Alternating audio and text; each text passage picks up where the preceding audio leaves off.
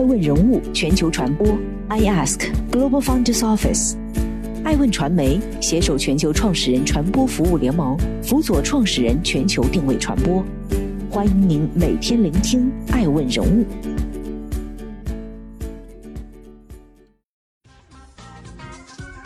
Hello，大家好，欢迎大家的守候。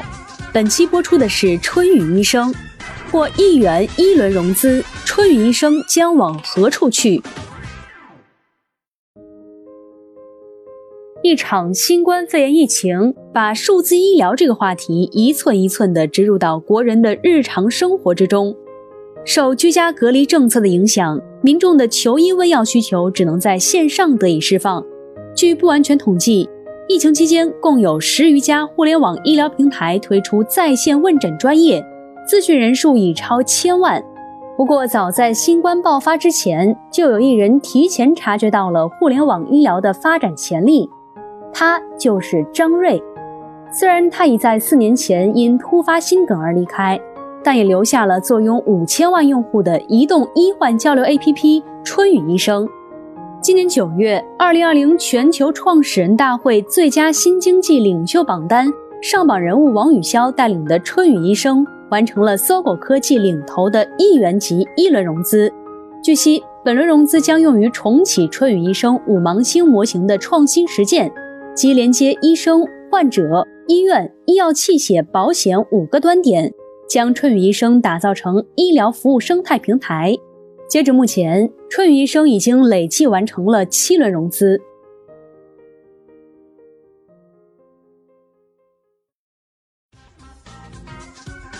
欢迎继续聆听《守候爱问人物全球传播》，正在播出的是春雨医生，媒体出身，创业医疗。创业在医疗领域的张瑞，并非医学出身，而是个地道的媒体人。毕业于人大新闻系的张瑞，怀揣着新闻理想，先后担任了网易副总编辑、京华时报新闻中心主任等职务。就在决定自立门户前的几个月，身为网易副总编辑的他，还在为刚刚起步的网易新闻客户端而出谋划策。正所谓春江水暖鸭先知。多年来的新闻从业经历，将张瑞的嗅觉训练得更加敏锐。亲眼目睹着移动端数据变化呈指数性的增长，张瑞意识到一个属于移动互联的新时代到来了，他绝不能错过。有前途、有前景的事儿，我们自己干。创业路上需要资金投入，需要运气加持，更需要几位靠谱的合伙人相伴同行。张瑞找到了网易有道的曾百亿和自己的发小李光辉。彼时，曾百亿在有道词典担任首席工程师，而李光辉则在香港加码集团任职中国区总经理。三人对创业的想法一拍即合，在研究了美国 APP 商店里下载量排名前十的健康类产品之后，他们发现下载量排在前几名的都和减肥息息相关。减肥瘦身类产品也成为了他们创业的首选方向。不过，在尝试了一个月后，状况并不理想。三人决定转向在线诊疗。大部分人是因为看见然后相信，而企业家是因为相信所以看见。考虑到国内医疗资源分布不均衡和复杂的医患关系，张瑞深信在当时移动互联网医疗领域尚无人触及。不过，也正如马云所说的那句话，在移动医疗领域大有可为。三个人凑了几百万，在海淀租了一间一百二十平的办公室，简单装修后开始着手研发产品。二零一一年十一月，春雨医生一点零版本上线，张瑞、曾百亿和李光辉的创业组合被业内视为铁三角，深受投资人青睐。一位投资人评价道。张瑞具有感染力，这是做 CEO 的必备条件。李光辉商务拓展能力强，曾百亿则是极客范儿的天才。产品上线仅仅四个月后，春雨便拿到了 A 轮三百万美元的融资。次年九月，春雨又拿到了八百万美元的 B 轮融资。二零一四年八月，五千万美元的 C 轮融资到手，创下当年国内移动健康领域最大的单笔融资记录。二零一四年十一月，产品上线三年后，春雨的线上用户数量突破三千万，并且此后每天用户以十万级的数量平稳增长，每日平台医患沟通问题近五万，一度超过中国最大线下医院的门诊量。当天，公司举办庆功会，一向情绪克制的张瑞站在桌子上，突然开始落泪。落泪不是没有原因，在看似一切顺利的背后。张瑞实则承担了巨大压力，春雨在盈利模式上一直找不到切入口，线上医疗模式曾并不为市场所看好，甚至在最开始，很多人都不知道 M Health 的概念。特别是在 B 轮融资的时候，张瑞坦诚自己常常失眠，半夜两三点给人发邮件探讨产品设计或者商业模式，光是投资人就来来回回见了七百多个。我确实很焦虑。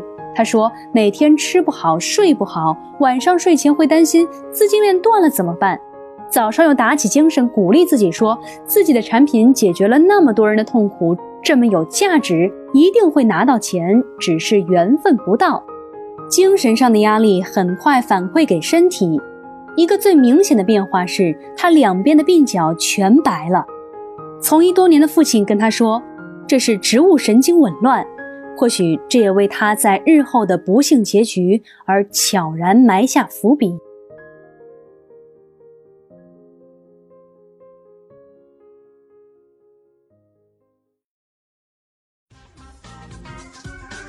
欢迎继续聆听《守候》，爱问人物全球传播。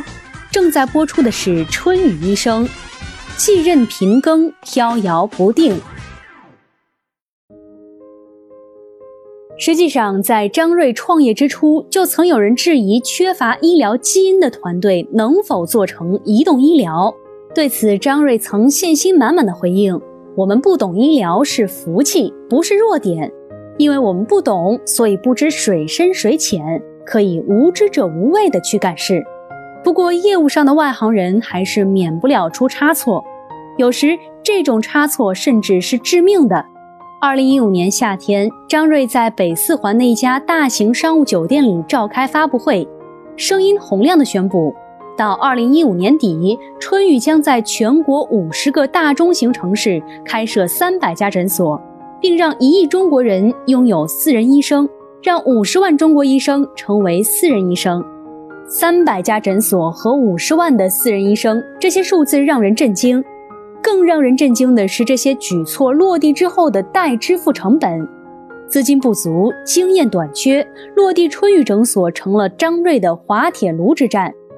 二零一六年下半年，春雨开始收缩合作诊所业务，甚至有人分析，正是因为重资产扩张带来的巨大心理压力，导致了张瑞的突然离世。二零一六年十月六号早间凌晨三点，张瑞突发心肌梗塞去世。好在春雨诊所在继任者张坤的手上被按下了暂停键。在张坤之前，曾百亿和李光辉都曾经短暂担任 CEO 一职，但始终未能帮助公司重振旗鼓。二零一七年四月十七号，春雨医生内部发送的一封邮件中，毕业于北大医学部临床医学以及英国华威大学医学信息学专业的张坤正式宣誓出任公司 CEO。除了医学世家出身。张坤此前还曾在埃森哲、IBM、华润医疗集团等公司任职，医学专业背景加上企业管理经验，张坤似乎是春雨再合适不过的接任者。暂停落地春雨诊所是张坤的第一项决策，紧随其后的是剥离非核心业务，调整压缩内部组织，注重财报、KPI 和运营管理结果，梳理春雨业务模式。相比于学传媒出身的张瑞偏感性，学医的张坤似乎更加理性。张坤虽然给春雨带来了不少改变，营收倍增，实现了难得的单月盈亏平衡，但难以改变张坤离开的决心。或许他已经对春雨未来的可能性及自己能做到的边界有了清晰的预判。二零一八年十月，在为春雨拉来了华润的最后一笔投资后，张坤与李光辉、曾百亿作别。面对两人的极力挽留，张坤只留下了一句话：“这条路太长了，我熬不起。”张瑞辞世后的三十四个月内，春雨 CEO 的继任者多次更迭，此时公司也显得风雨飘摇，极不稳定。此时，一向低调的张瑞仪妻王雨潇从幕后走到台前，表示将出任春雨 CEO。张瑞离开后的春雨的确缺钱，但更缺的是精气神。正如春雨副总裁对王雨潇所说的那样：“你在公司里说什么不重要，只要你坐在那里，大家看着 CEO 办公室里的灯亮着，就很踏实了。”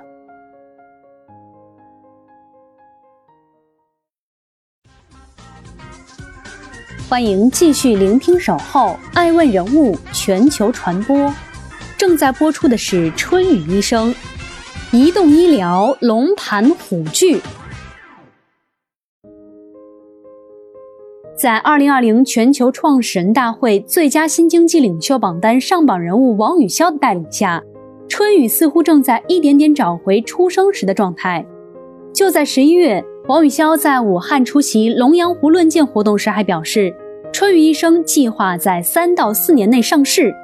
此前两个月，春雨医生完成由搜狗科技领投的一轮战略融资，华鑫华锦基金跟投。值得一提的是，搜狗已在今年三月完成对春雨医生的首轮融资，且搜狗 CEO 王小川新增为公司董事。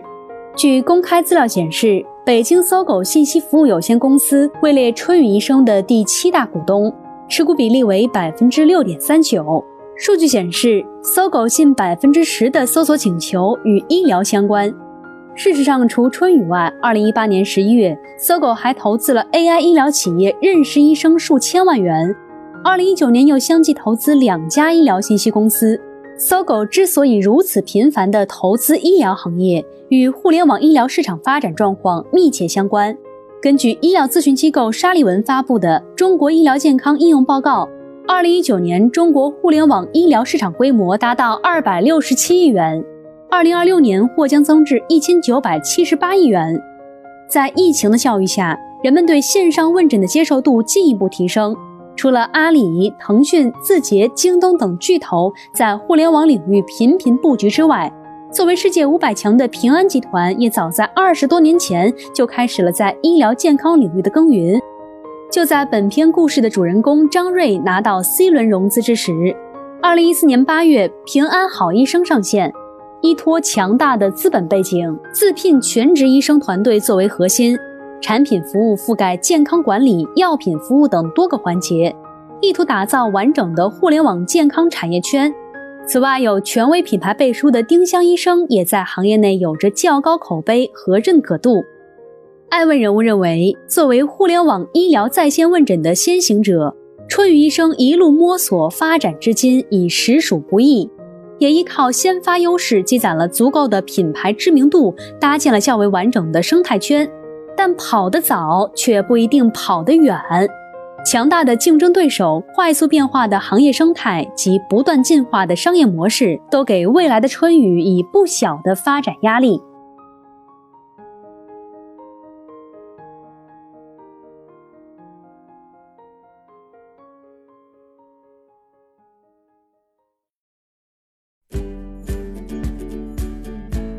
顶级人物，欢迎关注每周六晚十一点海南卫视，同步在学习强国 APP 直播。更多完整内容，欢迎关注爱问官网 iask-media.com。更多精彩内容，也可以搜索爱问人物抖音号 iaskleaders。